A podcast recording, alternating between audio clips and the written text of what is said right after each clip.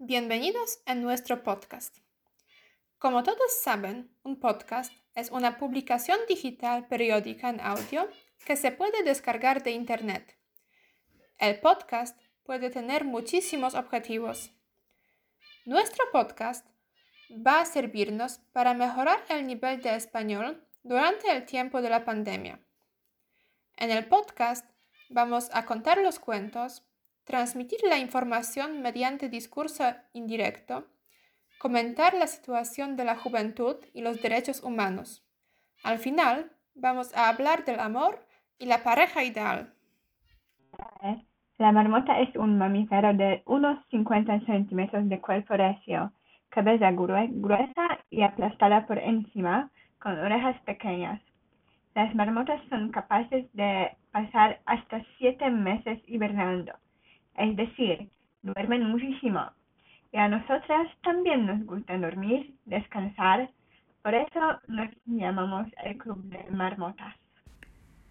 Ahora voy a presentar a los miembros de nuestro grupo. Son tres chicas fascinadas por el idioma español que sueñan con vivir en la soleada España. La primera se llama Natalia y tiene 21 años. Es de Kostan, una pequeña ciudad cerca de Poznań. Le encantan los animales, especialmente los pájaros. Además, le interesa mucho la lingüística y por eso estudia filología hispánica. Después de los estudios le gustaría mudarse a España, a Madrid, para poder hablar español todo el tiempo. La siguiente chica se llama Eva, tiene 24 años y será psicóloga en el futuro. Actualmente está en el proceso de escribir el trabajo de grado en el último año.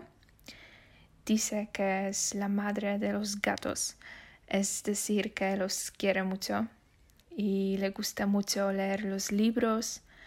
Es un ratón de biblioteca le fascinan las lenguas extranjeras y le gusta mucho dormir como los gatos, al igual que Natalia quiere mudarse a Madrid.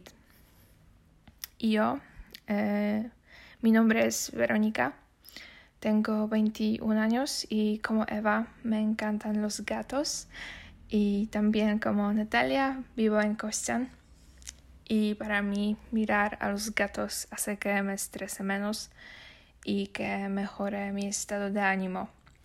Estoy en proceso de hacer unas prácticas de especialización didáctica porque me gustaría trabajar con niños en el futuro.